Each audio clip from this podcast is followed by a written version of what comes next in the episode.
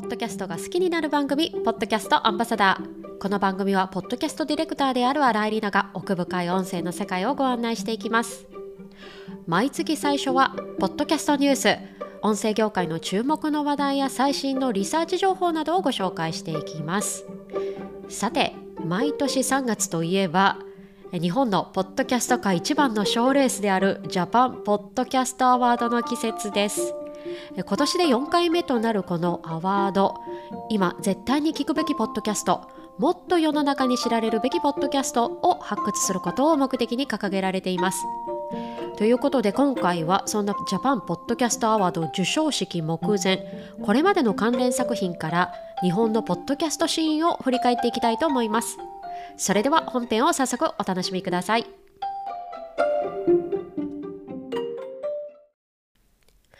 さて、ポッドキャスターとしても気になるこのイベント、ジャパンポッドキャストアワード。国内最大のポッドキャストの祭典です。今回は早速、これまで過去3回の受賞作品を振り返りつつ、今年のノミネート作品の傾向も見ていきたいと思います。ただ、えー、今回のエピソードはですね、ポッドキャストニュースですので、まあ、一個一個の受賞作品のご紹介ではなくって、関連作品から見る国内ポッドキャストシーンの変化という、まあ、ちょっと業界視点なところで見ていきたいなと思います。まずは第1回の2019年の受賞作品です。ここではですね、大賞と Spotify 賞という2つの賞がありました。で、これ受賞した作品は、歴史を面白く学ぶ古典ラジオ。これがなんとダブル受賞でした。まあ、皆さんご存知のこの有名なポッドキャストもアワード初回の対象作品なんですよね。で、まあ、この第1回の受賞作品から見えてくる業界の動きとしては、ポッドキャストがビジネスにつながる道筋というのが見えてきたということだと思います。まあ、受賞以来ですね、この番組も Spotify がバックとなってオリジナル番組を配信したり、まあ、運営元の株式会社コテンがですね、資金調達に成功したりと、まあ、こうした音声媒体によって本来のビジネスにもつながるというような事例ができたのが、まあ、第1回の受賞作品でした。続いて2年目です。2020年の受賞作品。ここではですね、アワード自体も一気に受賞カテゴリーが6部門に拡大して7作品が受賞しています。ここでの傾向は大きく2つ。1つ目はプロの参入です。実は受賞作品の半分近くがですね、例えば TBS ラジオとかスピナーなんかのラジオ局なんかがバックにある作品になりました。もともと配信しているラジオ番組をポッドキャスト化するというのではなくって、ポッドキャストとして一から制作される番組というのが増えてきたのが一つ目です。二つ目はジャンルの拡大です。海外市場もそうなんですが、ポッドキャストの面白さの一つ、やっぱりニッチなジャンルを奥深く知れるメディアであるということをよく言われます。でまあ、この第2回目の受賞作品を見ますとですね、まあ、ジャンルがテック系、カルチャー系、そして農業系とですね、本当に幅広いジャンルが入っています。まあ、やっぱり音声の媒体もですね、文字媒体も、まあ、メディアとしては、やっぱりより広い層にですね、リーチをしていきたいといったところもあると思うので、まあ、そういった異なるジャンルに光を当てるという意味でも、もうこのジャンルの拡大というのは必然なのかもしれません。ちなみにもう一つこの年からのミニ注目ポイントがあります。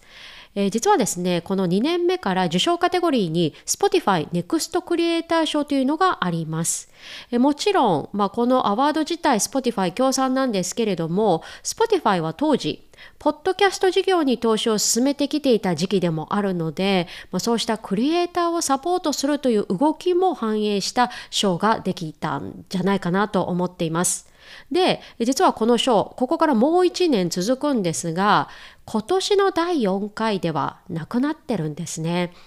その理由、まあ、個人的な、まあ、推測なんですが、Spotify 自体実は現在、ポッドキャスト事業関連においても人員削減を進めています。まあ、そういうニュースがですね、まあ、今年にリリースになりまして、そういった背景もあるから、今年第4回目は Spotify Next クリエイター賞というのがないんじゃないかなと思っております。さて、戻って第3回目、昨年の受賞作品に行きましょう。ここではですね、ついにポッドキャストの作り方の幅がぐっと増えました。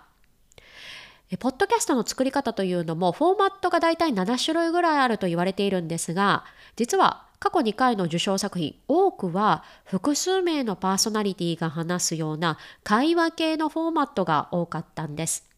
でここに来てまあ、前の年はプロの参入、まあ、いわゆる制作費が出る番組作りというのが増えてきたんじゃないかなといったところに、え実はこの人物金がかかる作り方とも言われるこのストーリーテリング系のフォーマット要はドキュメンタリー系の作品が大賞を受賞しました。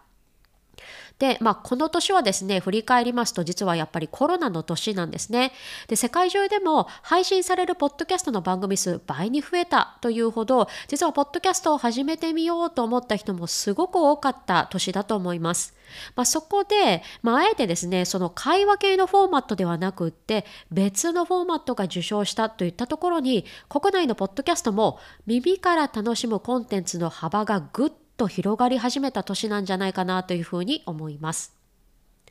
で、ここまでで過去3回のアワード受賞作品から国内のポッドキャストシーンの変化を見てきたんですが、ついに今年です。すでにノミネート作品32作品が発表されております。で、ここから見えてくるのは、コンテンツの囲い込みと有料化です。まず、囲い込みについて。今回数えてみました。このノミネート作品32作品のうち12作品が独占配信ものの番組になっています。過去にもですね、もちろん独占配信の番組ありました。で特に、えー、Spotify Next クリエイター賞を受賞した作品なんかは、その翌年から Spotify 独占配信になるといったものも多くって、まあそういう流れもあったと思います。が、えー、今回は全体の約4割が独占配信ものです。もともとですね、ポッドキャストというと、まあ、Apple Podcast でも、Spotify でも、まあ、プラットフォームが違ってもですね、同じコンテンツが聞けるというイメージあったと思うんですけれども、今回のノミネート作品はですね、まあ、ここのプラットフォームじゃないと聞けないというようなものが格段に多くなっている気がします。そして、次の注目ポイントは有料化。えー、これはですね、まあ、先ほどもコンテンツの囲い込みの例として挙げたのが、まあ、Spotify の独占配信なんですが、それ以外にも独占配信ものあります。それが Amazon Audible。まあ、今年からですね、このアワードにも協賛しているんですけれども、この Amazon Audible オリジナル作品をですね、本当にどんどん配信していってるんですね。で、今回のノミネート作品の中にもいろいろあるんですが、中には過去にポッドキャストだった作品をオーディブル独占で聞けるように再配信しているものなんかもありました。まあ、Amazon Audible といえば、まあ、オーディオブックのプラットフォームというイメージあります。もともと有料化できている音声コンテンツのプラットフォームなんですよね。実は数年前からも、ポッドキャストの媒体もですね、サブスクモデルとか有料化のツールができているんですけれども、なかなか広まっていない感が漂っているというような、まあ、感覚です。で、逆に音声媒体を扱うプラットフォーム全体として見たときには、すでに有料化ができているオーディオブックのプラットフォーム、ここがですね、まあ、ポッドキャスト番組を独自コンテンツとして囲い込んでくるといったところが、まあ、今回のノミネート作品で見えてきています。まあ、ちなみにこれちょっと見方を変えると有料でもこの人のコンテンツが聞きたいというリスナー層が増えてきているということにもつながるんじゃないかなと思います。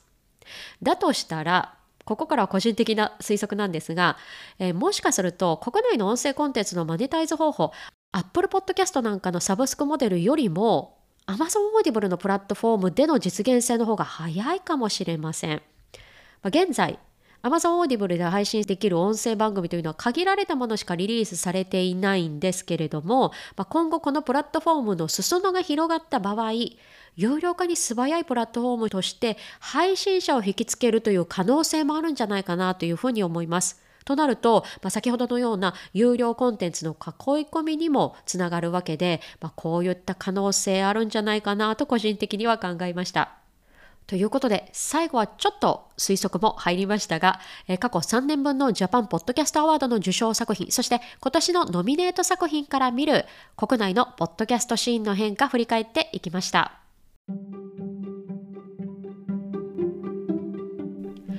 さて今回はポッドキャストニュースということでジャパンポッドキャストアワードから見た国内ポッドキャストシーンの変化というテーマでお話をしていきました。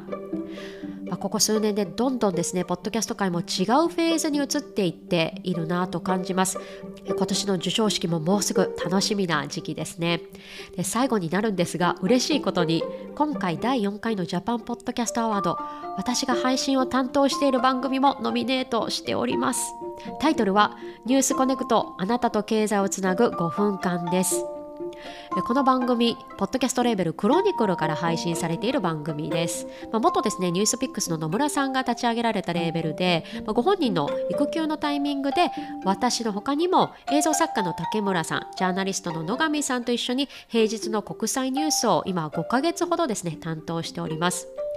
まあ、すでにこのアワードのリスナー投票などは終わっているのであとは祈るのみといったところなんですが個人的にもですね、まあ、30代半ばでポッドキャストを仕事にしようと思って踏み込んだこの世界でこのアワード第1回目から知っているだけにですね、まあ、今回こうした作品の制作に関わらせていただけて本当光栄だなと思っております。個人的にも今年のアワードは特に楽しみにしております今後も毎月第1週目はこうした音声業界の注目の話題や最新のリサーチ情報などをご紹介していきたいと思います。さて次回第2週目はポッドキャスターです。配信者目線で気になるトピックをお届けいたします。ぜひお楽しみに。この番組ポッドキャストアンバサダーでは感想やコメントをお待ちしております。ツイッターでハッシュタグポッドキャストアンバサダーとカタカナで投稿ください。番組概要欄にあるお便りフォームよりもお待ちしております。またこの番組は Apple Podcast や Spotify など各種プラットフォームで配信しています。よろしければフォローや評価もお願いいたします。最後までお付き合いいただきありがとうございました。この番組はポッドキャストディレクターの新井里奈がお送りしました。それでは次回のエピソードで。